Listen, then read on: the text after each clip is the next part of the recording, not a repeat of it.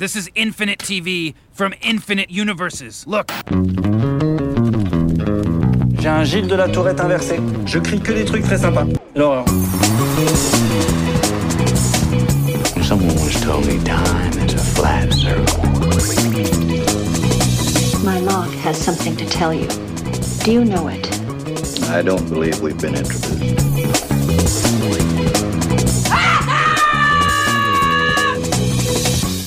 Salut à toutes, salut à tous, bienvenue dans le 92e épisode de Un épisode et j'arrête, le podcast 100% série de l'ACS, l'Association française des critiques de séries, en partenariat avec Binge Audio. Alors nous sommes ensemble pour une petite demi-heure sur euh, Si on n'étend pas, parce que c'est un sujet qui fascine tout le monde, de, de débat autour donc euh, d'une petite série coup de cœur qu'on a- qu'on aime tous ici, mais qui n'est pas forcément très connue. Enfin bon voilà, vous allez découvrir au fur et à mesure, ça s'appelle le Trône de Fer. Enfin, on appelle ça comme ça. Ah non, en fait c'est Game of Thrones, donc, donc Game of Thrones, vachement plus connu, je pense qu'on va avoir besoin de plus de temps que prévu. Merci. Next one, next one, next one, next Whoa, one. wait, wait, wait, wait. What? What? That's the last one? Donc Yves Lecor au micro pour vous faire, euh, avec mes petits camarades ici présents, un bilan, on va dire, avant fermeture de donc euh, Game of Thrones qui euh, enchaîne avec sa saison 8. Donc là, c'est dans quelques semaines, donc très bientôt, donc qui sera, ça commence le 14 avril sur HBO et sur OCS City en France. Pour en parler à mes côtés, pour cet épisode. Donc on a Asma, El Mardi. Donc de Brain Damage. Euh, salut. On a Stéphanie Guérin du Parisien. Salut. Et euh, Ilan Ferry du Cinématiseur. De cinématiseur. Pour le, et aussi Lire. Magazine Lire, puisque tu. Euh, en donc- fait, on sort un hors-série spécial Game of Thrones euh, dans lequel on décrypte le phénomène sous l'angle littéraire, mythologique, sociologique, tout ce que tu veux. Ok, bon. Donc on va avoir des experts autour de la table, des passionnés. Euh, donc tout le monde va être, euh, va être un peu au taquet sur cette série. Et comme à peu près tout le monde autour de cette planète. Et on a en attendant Nicolas Jean-Jean à la technique, donc qui nous accompagne gentiment pendant cette session. Euh, donc on est sur une seule série hein, pour ce- cet épisode spécifique. C'est pas des moindres puisque on est quand même sur un suspense qui tient tout le monde en haleine depuis maintenant euh, courant 2017. 2017, c'était donc la fin de la saison euh, 7 qui euh, comptait 7 épisodes seulement. Déjà, c'était quelque chose qui était un peu difficile pour les fans. Et là, on se retrouve avec 6 épisodes sur euh, cette série euh, qui, débattent, euh, qui débarre donc très bientôt, qui démarre et qui euh, donc euh, a un rythme aussi qui va être très éclaté. On aura euh, avec premier épisode qui commencera donc le 14 avril sur HBO et à 3 heures du matin en France. Pour les Euh, vaillants. Pour les vaillants, je pense qu'il y en aura pas mal. Ça va pas Bah, vraiment moi. impressionner. ça aurait pu impressionner à une autre époque, mais là, à 3 heures du matin, c'est que dalle. Tout le monde fait ça pour du sport ou autre événement. Et euh, donc, euh, et ceux qui ne seront pas levés à 3 heures du matin, sur OCS City toujours. Sur OCS Go aussi, Et sur OCS Go. auront- à la demande. Bon, à la demande, donc ils seront mieux. Devront attendre 21 heures après pour pouvoir le revoir, le voir s'ils l'ont raté à 3 heures du matin, s'ils se sont endormis avant. S'ils veulent se faire spoiler, c'est leur problème. C'est ça. Après, ça veut dire boucler tous les réseaux sociaux, ne rien Ne pas voir dans une personne, grotte. Vivre dans une grotte. Exactement, quoi.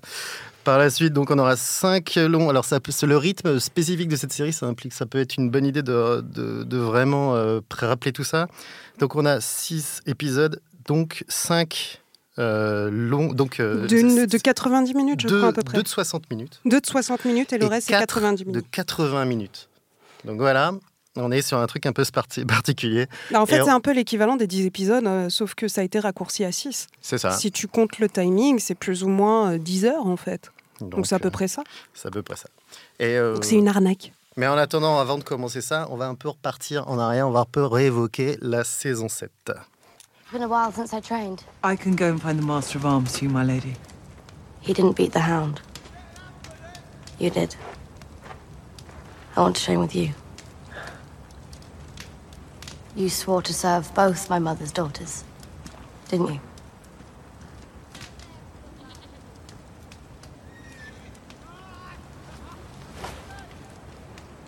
Move aside, Podrick.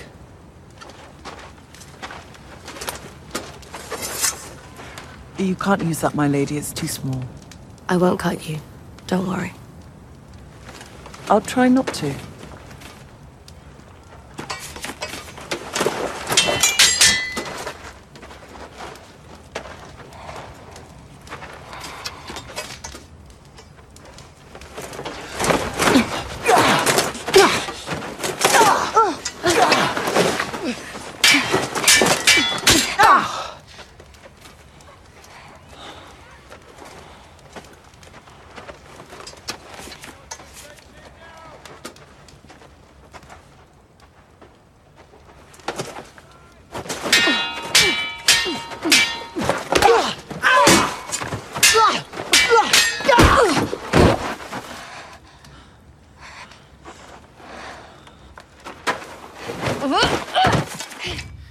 Donc on avait ici un extrait de la saison 7. Euh, Est-ce que du coup, il y en a qui ont deviné? C'était quoi Bah, c'est Brienne et Arya euh, qui se battent quand Ouais. ils sont à Winterfell sous les yeux de Littlefinger et, euh, et sa sœur Sansa. C'est ça, Voilà. exactement. Bravo. C'est très précis. J'ai gagné quoi Tu as gagné un bonbon, il y en a devant, là, tiens, vas-y.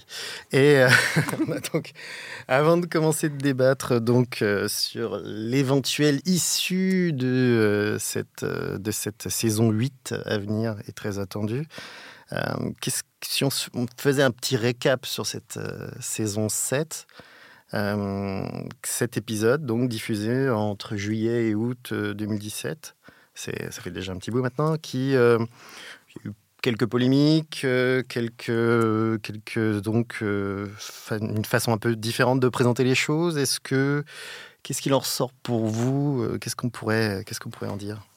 Si- Bah, Bah, c'est vrai que cette saison 7 Ilana. a, a polarisé beaucoup de frustration et de, et de critiques du fait de son rythme qui était très différent des, des saisons, des saisons précédentes. Alors, il y a eu pas mal de raccourcis scénaristiques, même géographiques, parce que là, on pourrait dire que la géographie était variable dans cette saison de, Ah ben là, euh, de Game of Thrones. C'était limite, ils, ils avaient découvert l'aviation civile. Ils- C'est la vitesse lumière, quoi. Ils avaient des drones. Exactement, où ils se faisaient livrer par Amazon Prime ou un truc comme ça, je sais pas. pour, pour ma, pour ma part, moi, c'est c'est une saison que je que j'ai vraiment appréciée malgré ses, ses faiblesses euh, et, euh, et toutes les critiques qu'on peut lui, euh, lui adresser, parce que à, mes- yeux, ça. comment dire Alors, on va dire tout simplement que j'étais extrêmement frustré par la saison 5. Et donc, à un moment donné, je trouvais qu'à partir de la saison 6, la série re- reprenait un rythme, une dynam- un dynamisme qui, euh, qui me plaisait, qui re- re- renouait avec le côté addictif de, de la série. Donc on avait de nouveau ce côté un peu feuilletonesque, feuilletonesque pardon, Mhm. que, que je commençais à apprécier avec, euh, avec Game of Thrones au fur, au fur et à mesure.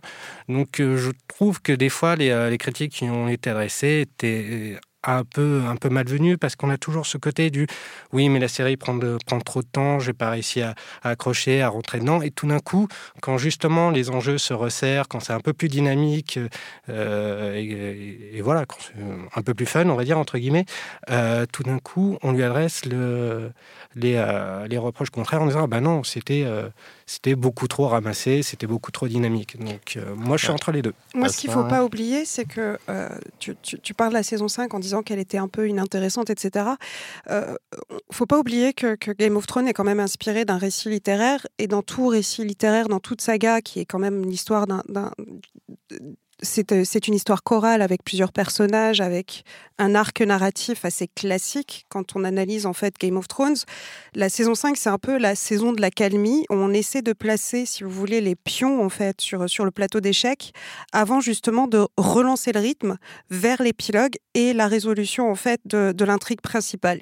L'intrigue principale, c'est bien évidemment, c'est pas les maisons qui s'affrontent, mais euh, la, la vie contre la mort en fait. C'est une grosse allégorie Game of Thrones. C'est ces histoires de morts c'est vraiment la résilience humaine à survivre par tous les moyens possibles et Ça ne imaginables. empêche pas de pas perdre de vue le, le trône quand même. Oui, mais ça justement, c'est très humain aussi. C'est Ah une ah. histoire humaine en fait, Game Ouais. of Thrones. Les, les- les consensus de pouvoir, euh, les trahisons, etc. C'est un manuel de la psychologie humaine hein, quand on regarde Game of Thrones, que ce soit d'un point de vue familial, identitaire ou politique. Donc du coup, euh, pour revenir à la saison 7, moi la saison 7, c'est vrai qu'elle m'a un peu déstabilisée parce que c'était pas du tout le même rythme, on avait moins d'épisodes. Donc on n'est plus dans la structure assez classique d'avoir des épisodes en fait jusqu'à la montée de, jusqu'au climax de saison qui n'était pas dans un final ce qui, ce qui se fait dans toutes les autres séries mais qui était dans l'épisode 9 jusque-là. Euh, qui a été dans l'épisode 6 d'ailleurs, de la saison 7. Mais, euh, mais on a eu quand même des épisodes qui, qui étaient extraordinaires. Dans la saison 7, la bataille des dragons euh, euh, de Daenerys contre les Lannister, euh, avec les Dothraki contre les Lannister près de, de la maison des Tyrell, elle était extraordinaire. D'un point de vue filming, d'un point de vue esthétique, d'un point de vue... euh, comment dire, euh, production, c'était quand même assez fou. Après, c'est vrai qu'il y a beaucoup d'ellipses, il y a beaucoup de, de, de, comment dire, d'in- d'intrigues qui sont résolues assez rapidement, mais ça n'empêche pas en fait de garder le sel de la série qui nous rend assez, euh, qui nous a rendu addicts en fait à Game of Thrones. La, la recette, elle est toujours là. Mais sauf que là, ben, on est en train de filer droit, comme dans tout récit euh, littéraire ou même filmique, on est en train de filer droit vers la résolution de l'histoire. Donc c'est pour ça que c'est un peu déstabilisant ce changement de rythme, mais je trouve pas qu'il est euh, inconscient en fait. Je fais encore un petit peu l'avocat du diable, puisque je vais vous citer euh, juste un des acteurs de la série, donc Nicolas Coster-Waldo, qui nous joue. Jamie Lannister. Jamie Lannister, merci. Et qui, euh, qui lui parlait par exemple du rythme différent sur cette saison, qui pouvait s'étaler jusqu'ici, là je le cite, hein, qui pouvait s'étaler jusqu'ici sur une saison entière, se voit désormais commencer le temps d'un seul épisode. Là j'imagine qu'il l'exagère très fort, mais euh, pareil du côté des, des scénaristes et des créateurs. Euh, on avait euh, Benioff et, Weiss qui, euh, sont, euh, qui ont été un petit peu, qui ont été un petit peu agacés par justement tous ces commentaires négatifs sur ce- ces problèmes, ces histoires de rythme, problèmes de rythme ou alors ellipse salvatrice selon, selon les points de vue et qui, qui évoquaient, ouais, ok, excusez-nous, on aurait dû vous mettre des cartons qui lisaient trois semaines plus tard, ou alors, ou, un, ou un autre scénariste qui a essayé de faire ça de manière un peu plus comique en disant promis il n'y aura pas de jetpack sur, euh, sur cette euh, nouvelle saison. Pour continuer à faire un peu l'avocat du diable, est-ce que vous trouvez pas que c'est un peu comme si ça avait, euh, c'était une autre ambiance, une autre série littéralement sur cette saison du fait que on n'a plus justement ces frustrations qui faisaient un peu partie du, ou du charme ou de ce qu'on aime ou n'aime pas, mais en tout cas de du, de, l'ADN un peu de la série, cette idée de, de frustration, de séquences qui n'allaient qui ne n'amenaient pas forcément à quelque chose, de, de, de quêtes qui ne menaient pas forcément à, à des objectifs. Oui. Oui, ça amène toujours à quelque chose. Il n'y a rien qui est, qui est vraiment laissé au hasard. Mais c'est vrai que jusqu'ici, souvent dans, dans les, dans les saisons précédentes, on avait un ou deux épisodes où on était vraiment scotché, on se disait waouh. Là, la saison 7, on se disait waouh tout le temps. quoi. Ça- C'était vraiment l'accélération avant le chapitre final. Donc c'était nécessaire. Je pense qu'ils se sont fait plaisir aussi. Ils se sont dit allez, c'est bon, là, on peut lâcher les chevaux. On y va. On n'a plus les Et, bouquins. euh, et c'est Mais on ça. sent y a- qu'ils sont débridés sur beaucoup de choses. Ils se sont débridés sur le personnage de Dark Cersei. Cersei, moi je l'appelle comme ça. Parce Dark que... Cersei, ok. Non, mais Cersei. C'est- Excuse-moi, c'est ma langue a fourché. Mais déjà euh, ils se sont lâchés sur les personnages, ils se sont lâchés sur beaucoup de choses. Et surtout, ils ont vraiment. euh, ils se sont calmés niveau sexuel, en fait. Donc, du coup, c'est vrai qu'on a l'impression qu'ils ont changé beaucoup de choses. Mais au final, ils se concentrent sur l'essentiel Mhm. et ils se permettent d'autres petites choses d'un point de vue construction euh, euh, et écriture de personnages euh, qui correspondent pas nécessairement à leur backstory, mais qui est beaucoup plus intéressante en fait au final. Ouais. Ou est-ce que c'était une même idée Excuse-moi, je t'ai je t'ai coupé, euh, Non, non, mais Steph, je pense dans que ton c'est élan. Non, non, mais il n'y a pas de souci. Il y avait cette idée de aussi. Moi, je lisais des critiques qui évoquaient même l'idée de fanfiction. Donc, dans l'idée que les deux auteurs, comme ils se sont dégagés du livre, auraient euh, beaucoup plus qu'avant, où ils inventaient des scènes pour euh, boucher des trous, pour aller plus vite à certains endroits. euh, là, auraient littéralement, ce serait un peu dans cette idée d'une fanfiction, donc de prendre ce qu'ils font kiffer en gros sur des des personnages, sur des séquences, des rencontres qui n'ont pas eu lieu, qu'ils aimeraient voir exister et qui donc font quelque chose d'un peu plus ludique et peut-être d'un peu plus futile aussi quelque part, dans une idée de... Futile, je, je dirais vraiment pas ça, parce que pour le coup, euh, Mhm. des libertés avec le roman, il y en a eu plein, plein, plein, plein depuis le début. On va pas faire une étude euh, Là, déjà, rien que comparative. le Catherine Starr qui ne revient pas. Oui, voilà. Alors que tout le monde l'attendait. Enfin, on n'est pas à l'abri, on ne sait jamais. Mais... Euh, Là-dessus, là-dessus, je crois que. Toi, tu es adepte de la théorie sur la crypte, toi. non, non. Là-dessus, je peux compléter même l'info. Apparemment, d'après ce que disait, euh, ce que disait Martine, Georges Martine, euh, il y aurait 20 personnages au moins qui seraient morts dans la série et qui ne le sont pas encore dans les bouquins. Oui, c'est ça. Et puis, il y a plein d'interactions qui existent dans la série qui ne sont pas dans les bouquins. Alors, parfois, c'est des simplifications, parfois, c'est des choses qu'ils ont, d'autres qu'ils ont inventées pour aussi donner plus d'élan, parce que les bouquins sont quand même très, très, très, très, très, très longs. Très descriptif. Voilà. Donc, euh, donc moi, je pense que la liberté créative, elle a toujours été là depuis le début. Euh, qualifier la saison 7 de fanfiction, c'est franchement euh, exagéré. Les mecs, c'est des vrais créateurs depuis le début. Ils n'ont pas fait un copier-coller du bouquin. Dans la saison 7, euh, certes, bah, forcément, on ne sait pas ce qui se passe dans le bouquin. En on fait- les- on l'attend désespérément. Si j'ose si rajouter, la saison 7 a déstabilisé beaucoup de gens parce qu'elle était beaucoup plus noire.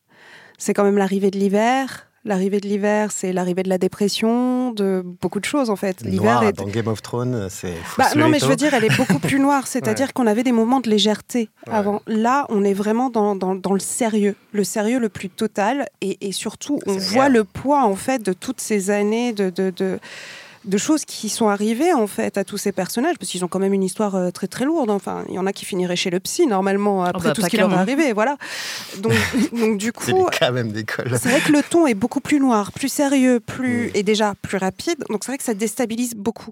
Mais quand on regarde, moi je me suis refait l'intégrale, euh, la saison 7 est totalement en cohérence en fait avec le reste de la série. Il n'y a pas de, de, de- Oui, le rythme est assez accéléré, c'est très différent euh, par rapport à ce qu'on a vu avant, mais c'est pas la première fois en fait qu'une série change complètement de ton ou, adopte un ton un peu plus noir. Camelot l'a fait. Camelot est passé d'un programme court de 5 minutes à euh, des téléfilms d'une heure et demie où justement dans la saison 5, tout était très noir. Et c'était pas pour autant que l'ADN de la série avait disparu. Et Game of Thrones, c'est un peu pareil. Et je pense que c'est pour ça, sachant que c'était une saison qui était très attendue parce qu'on savait qu'elle ne s'appuierait plus sur les bouquins.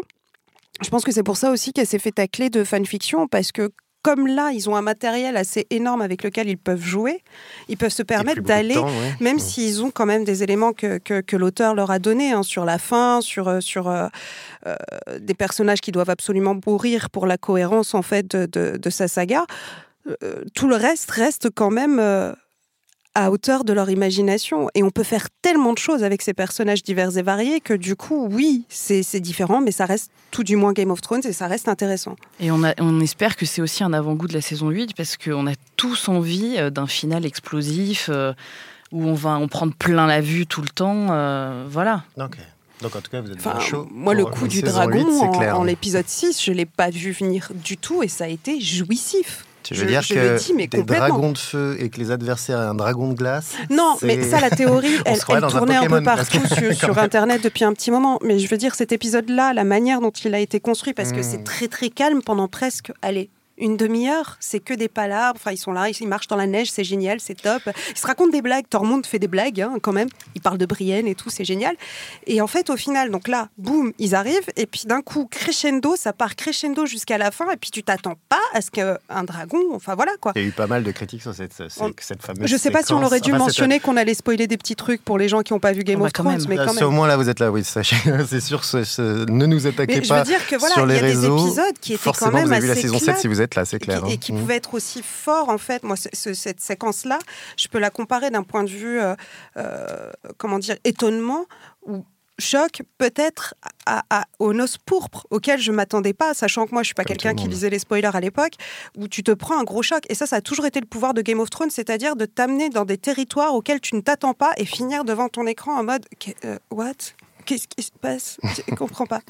C'est un peu ça. Bah, il y a toujours ce moment extrêmement épique dans, une saison de Game of Thrones qui vient là récompenser toute ton attente ou même toute la frustration que tu pouvais, tu pouvais avoir jusqu'ici. C'est vrai que les 4-5 premières saisons de Game of Thrones, on était beaucoup sur des séquences chocs, mais pas forcément spectaculaires. Et puis après, on a été dans quelque chose de beaucoup plus spectaculaire, beaucoup plus épique, comme euh, cette fameuse bataille qui a été mise en scène par Neil Marshall, qui est un réalisateur qui est habitué euh, à filmer des, euh, des scènes épiques, etc., qui vient du cinéma et qui était absolument, absolument Tu extraordinaire. parles la bataille des bâtards? Oui, tout Ah, à elle fait. était Qui était extraordinaire. incroyable. Les plans en first-person shooter, enfin, il y a Ouais, des ouais, plans caméra embarquée qui t'emmènent au Ça cœur va du sûrement truc. faire date. incroyable. On va sûrement en avoir énormément de séquences comme ça Ouais, maintenant, oui, c'est clair. T'as un changement d'approche qui, moi, je trouve très intéressant. Maintenant, Game of Thrones assume parfaitement d'être une série blockbuster. C'était une série en costume euh, heroic fantasy, mais là, c'est un vrai blockbuster. Chaque épisode est pensé comme étant un film à part entière, et c'est ça que j'aime beaucoup, c'est cette évolution dans l'ambition, euh, tant au niveau de la réalisation que de l'écriture. Mais ils ont toujours été, mais beaucoup aussi déjoué les attentes, Euh, Oui. faire du- de la frustration et de l'attente. Euh, En tout cas, voilà. C'est sûr que visiblement tout le monde est très chaud pour voir ce qui va se passer derrière, malgré, enfin en tout cas sur bien que tout ce qui s'est passé sur la saison 7. We must fight together now, or die.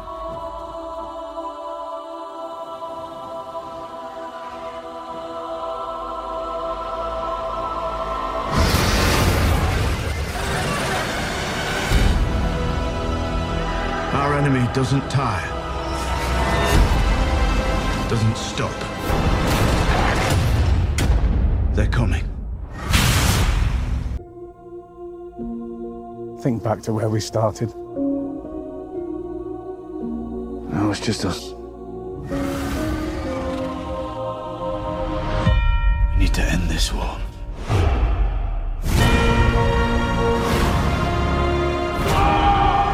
This goes beyond loyalty.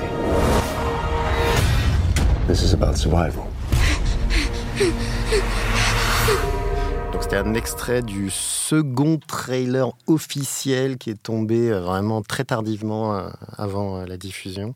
Tout le monde se demandait si les trailers allaient tomber. D'ailleurs, c'était un peu difficile de savoir quand le trailer Ça officiel allait s'appelle tomber. de la rétention d'informations. Tellement, mais et tellement euh, qu'il y a tellement de, de fans trailers sur Internet qu'on pour voir le déceler le bon, c'est assez difficile de voir le official sur le sur le, donc l'image. Donc euh, on est là sur une saison 8. Donc comme je disais, deux premiers épisodes de 60 minutes, quatre derniers 80 minutes. Euh, il faut même savoir euh, que ça, pouvait ça peut être une idée qui pourra être quelque chose qui pourrait être pensé en le regardant, que même les, les producteurs auraient souhaité trois films d'une heure et demie, paraît-il. Oui, c'est ce qui, ce qui avait été Ce dit. qu'ils y a avaient deux ans. demandé à HBO. Oui. Et HBO a fait euh, non, non, nous. on Sur veut- grand écran même. C'est ça, ouais, sur grand écran. ouais. Ouais. Trois films, euh, donc une trilogie. Quoi, il n'y a euh, plus de frontières entre euh, le cinéma et la télévision. Ah, puis là, il y avait, aujourd'hui. il y C'est- avait là, clairement, là, ça le prouve clairement. Il y avait en clairement fait. envie d'aller dire à, à Peter Jackson, euh, regarde, ok, maintenant on est là, qu'est-ce qui se passe quoi? Tu laisses Peter Jackson tranquille. On ne touche pas au Seigneur des Anneaux, je On te est préviens. On ne obligé d'évoquer au moins une fois ou C'est obligé. 30, euh, une fois ou 30 euh, Peter Jackson et le Seigneur des Anneaux autour de cette série. En tout cas, refus de HBO d'en faire des films, d'en faire une série de films. Et donc, boum, série, mais avec des durées un peu différentes. En tout cas, on est là. On a les derniers survivants qui sont présents, qui se sont tous rencontrés, d'ailleurs, de très grandes séquences. C'est impressionnant, d'après tout ce temps, d'avoir vu tous, ces, tous les acteurs principaux ensemble dans des mêmes séquences. Mais qu'est-ce qu'on peut attendre maintenant de ces derniers épisodes, selon vous, euh, Stéphanie Ben, ils nous ont déjà annoncé euh, plein d'énormes batailles euh, épiques comme on n'en a jamais vu. Alors, ils ont déjà mis la barre très haut, donc on espère, on attend de voir ça avec impatience. Euh, évidemment, de savoir qui va finir sur le trône, mais euh, qui va. Je vous qui ferai un va petit quiz à la fin, vous allez me dire un peu Bah, tous bien le sûr. vôtre. Mmh. Qui, qui va mourir, qui va, qui va s'en sortir, euh, qu'est-ce qu'ils vont nous sortir de leur chapeau pour nous surprendre? Parce qu'il y a tellement de théories, on a l'impression que, que tout a déjà été analysé, mais euh, à mon avis, on n'est pas, prêt- on n'est pas au bout de nos Les philosophes surprises. s'y mettent maintenant, d'ailleurs, j'ai vu aussi. ouais. Ah bah oui, bah de, de tout- tous les domaines, la série elle est Mm. analysée sous toutes ses coutures, que ce soit la science, la philosophie, la psychologie. très, euh, très active. Donc qu'est-ce qu'on en attend? Moi honnêtement, euh, j'essaie de lire le moins possible de spoilers euh, sur, sur la saison chance. 8. Euh, moi j'attends d'être surprise évidemment, euh, parce que si on se dit ouais, bon bah voilà, Bah, ce c'est que surtout, raté. en plus, là, tout le monde est un peu en train de dire que une certaine personne, euh, mère des dragons, va mourir, euh, machin va mourir. Surtout qu'HBO joue beaucoup. Là, il y a même un poster ce matin qui est sorti, extrêmement morbide, où on voit des cadavres sous forme de trône. Euh, on joue beaucoup sur le fait qu'il va y avoir des morts. Euh, et, et- et le truc, en fait, c'est que euh, c'est presque limite la roulette russe. Qui va mourir, qui machin, c'est tout ce qui intéresse tout le monde. Alors qu'en fait, Game of Thrones, c'est pas tant cette intrigue-là qui est intéressante. Moi, pour Ah moi, enfin, Game of Thrones, comme je disais tout à l'heure, c'est une allégorie de la vie, mais c'est aussi, euh, comment dire, une, une- un- une histoire chorale qui va mener en fait à, à quelque chose qui n'a rien à voir en fait avec euh, tout, tout ce qu'on pouvait imaginer jusqu'ici, avec les dragons, les machins, les trucs comme ça. Pour moi, c'est plus une allégorie de- du chemin en fait de, de l'élite contre le peuple, du chemin qu'ils vont mener en fait pour accéder à une certaine forme de démocratie. Et il y a plein d'indices en fait qui, qui, qui mènent à ça euh, sur cette saison. On fait beaucoup, on parle beaucoup du peuple. Que ce soit l'intrigue dans la saison 5 avec le grand moineau, que ce soit Varys et ses intentions, que ce soit euh, Mélisandre avec ses intentions aussi. Et pareil, la, saison dernière, Tyrion essayait de, pousser Daenerys à nommer un, héritier ou une manière de, nommer en fait quelqu'un qui lui succédera pour essayer de, continuer à défendre le peuple et, et- gérer ses valeurs. Donc du coup, qu'on cherche à savoir qui va mourir, qui ne va pas mourir, je pense pour moi c'est pas le plus intéressant. C'est un peu le délire un peu à la Walking Dead en fait. Oh tiens machin va mourir tel épisode et ça fait plein de clics et ça fait plein de de- de- d'articles etc. Mais en fait au final on s'en fiche. Ce qui est intéressant c'est la psychologie des personnages où la majorité d'ailleurs en plus euh, on a pu le voir dans la saison 7, la majorité a fini sa quête identitaire plus ou moins, que ce soit Tion, que ce soit euh, Daenerys, que ce soit Jamie. Jamie qui a eu la plus grosse évolution d'un point de vue personnage qui était extrêmement antipathique en saison 1 et qui est devenu presque pour moi le personnage le plus important. Enfin pour moi Jon Snow à côté c'est un bébé quoi. C'est pas du tout euh, le, personnage qui, qui fait rêver dans Game of Thrones et c'est pas à cause de la plastique de Jamie, je tiens juste à le dire. Oui, parce voilà. que le se défend aussi, mais c'est sûr que. C'est intéressant ce que tu dis sur le côté roulette russe de, de Game of Thrones, parce qu'à la base, il faut savoir que George R. R. Martin est un grand fan de jeux de rôle. Mm. Et donc le principe des jeux de rôle, c'est aussi de décider du personnage des destins par les dés. Donc il y a un côté très aléatoire euh, qui, euh, qui, est associé, euh, qui est associé à Game of Thrones et dans lequel la série s'est petit à petit euh, dé- détachée pour, euh, pour, euh, pour, donner des, euh, pour dessiner des, des, enjeux, des enjeux autres. Mais ce qui est, ce qui est drôle, ce qu'on peut dire avec toutes les théories qu'on qu'on peut lancer sur, sur, sur Game of Thrones, c'est qu'il y a toujours ce côté, en fait, on va aller au plus, au plus improbable. On peut donner toutes les théories qu'on veut. Forcément, la série voudra toujours aller à l'encontre de, de nos attentes. Donc il y a ce non. côté le plus improbable.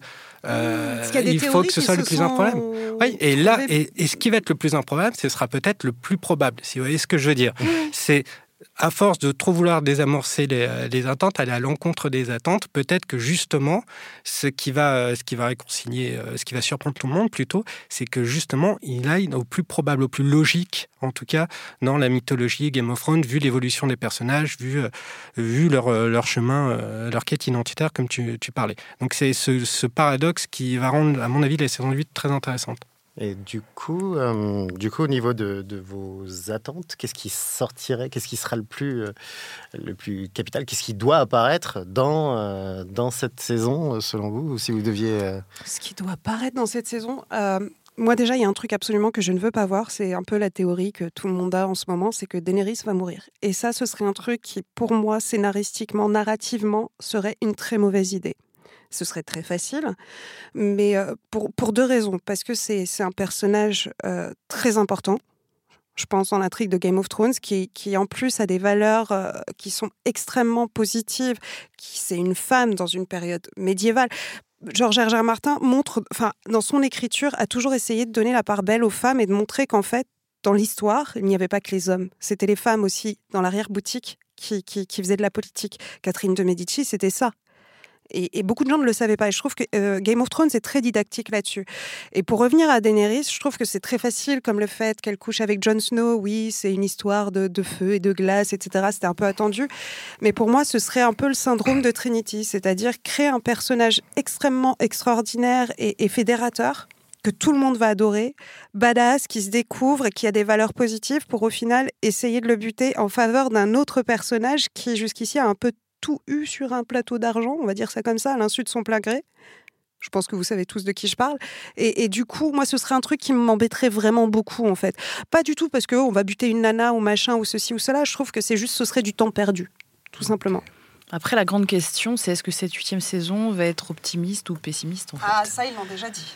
Ils ont dit que ça allait être doux et amer. Ouais, mais ça veut rien dire. Bah, en gros, en fait, que ce sera pas euh, que ce sera pas si euh, si optimiste. On aura on n'aura pas un vrai happy ending. En fait, en gros, ce qui a été dit, c'est que George R. R. Martin, qui est un grand fan de Tolkien, a, a toujours plus ou moins calqué Game of Thrones sur Le Seigneur des Anneaux et sur l'univers un peu euh, fantasy de, Tolkien. C'est ce qui l'a inspiré.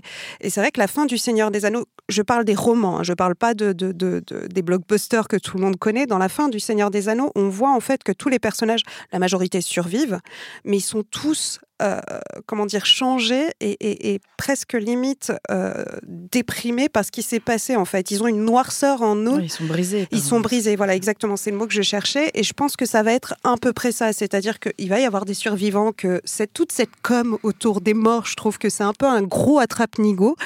Et qu'au final, en fait, ça va finir sur une note assez, assez pessimiste dans le sens où bah, ils sont changés à tout jamais, ils ont vaincu euh, l'invaincu, ce qu'on pensait ne pas être. euh, ils ont vaincu la mort en quelque sorte. Et je pense que c'est plutôt ça qui va se passer plus qu'autre chose. En tout cas, les champs sont ouverts parce qu'on voyait les posters, les premiers posters qui sont apparus, on les voit tous sur le trône individuellement ou tous dans des cercueils de morts. Donc, quelque C'est de la part. désinformation. Oui, c'est exprès, bien sûr, c'est obligé. Ils inventent même des fins supplémentaires et ils ont tourné, ils ont fait tourner des acteurs qui ne faisaient rien sur des séquences exprès pour bien mélanger tout le monde. Et en tout cas, c'est certain que tout le monde attend tout à fait cette fin de série.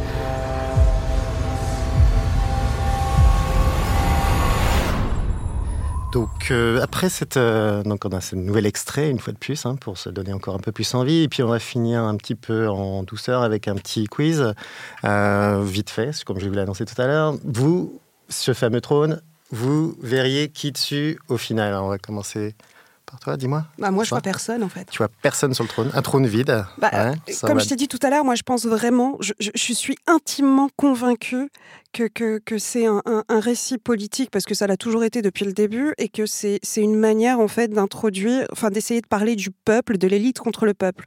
Donc pour moi, la chose la plus logique, c'est que ce trône, ça a été quelque chose, enfin Daenerys a toujours dit I'm, gonna, I'm going to break the wheel. Donc elle a envie de, de briser cette roue, de briser l'élite qui profitait du peuple. Donc du coup, pour moi, en fait, c'est un chemin. Il y a beaucoup d'indices et, et je vais pas les étaler maintenant parce qu'on n'aura pas le temps. J'invite les gens à aller sur Brain Damage parce que j'ai écrit un gros article là-dessus. Je suis quasi certaine qu'il y aura plus de trône, mais par contre que euh, que euh, il y aura peut-être une monarchie, euh, etc. Mais que ce trône va disparaître. Donc pour moi, personne sur le Ok, trône. Stéphanie, toi, tu- Euh, il y a quelque chose sur ton trône ou pas? Moi, il y a Jimmy Lannister sur le trône. J'adorerais. Je trouve que ça pourrait être un personnage qui pourrait fédérer en fait toutes les factions ennemies euh, depuis le début de la série. Euh, voilà, j'adorerais ça. D'accord. Bah, moi, je vais être assez classique. Pour moi, euh, ça devrait être Daenerys. Mais c'est la réponse de cœur. c'est pas forcément logique, mais c'est la réponse de cœur. C'est ce que j'aimerais voir. Donc nous refermons euh, là-dessus le 92e épisode de Un épisode et j'arrête, donc émission 100% série de la CS avec Binge Audio. Donc ne manquez pas, je- même ça ne sert à rien de dire ça, mais ne manquez pas la reprise de Game of Thrones le 14 avril prochain sur HBO ou à 3h du matin sur OCS City euh, et Go. Et donc, ou à 21h derrière si vous voulez. Et sur les autres canaux, n'est-ce pas Nous, euh, moi je remercie donc euh, Asma euh, d'être venue parmi nous, de, Asma de Brain Damaged, Stéphanie du Parisien et Eliane de donc cinématiseur et du magazine Lire qui fait un numéro spécial. Donc rappelons-le sur Game of Thrones et son rapport avec les œuvres originelles. On avait Nicolas Jean-Jean à la technique. La semaine prochaine, nous reviendrons euh, donc euh, sur euh, les méga auteurs. Et donc en parlant notamment de l'incontournable actuellement Jordan Peele qui truste le milieu horrifique, apparemment horrifique et fantastique, au cinéma et maintenant à la télévision, avec donc sa nouvelle version de la quatrième dimension. Et euh, donc, euh, vous n'hésitez pas d'ici là à nous liker euh, nos profils sur Facebook, sur Twitter. Euh, vous retrouvez l'émission euh, sur tous les canaux, euh, Spotify, etc. Rien de mieux pour euh, ne pas rater nos émissions. Je salue à toutes et salue à toutes et à la semaine prochaine. Next one, next one, next one, next Whoa, one. wait, what, wait, wait, wait. What, what? That's the last one.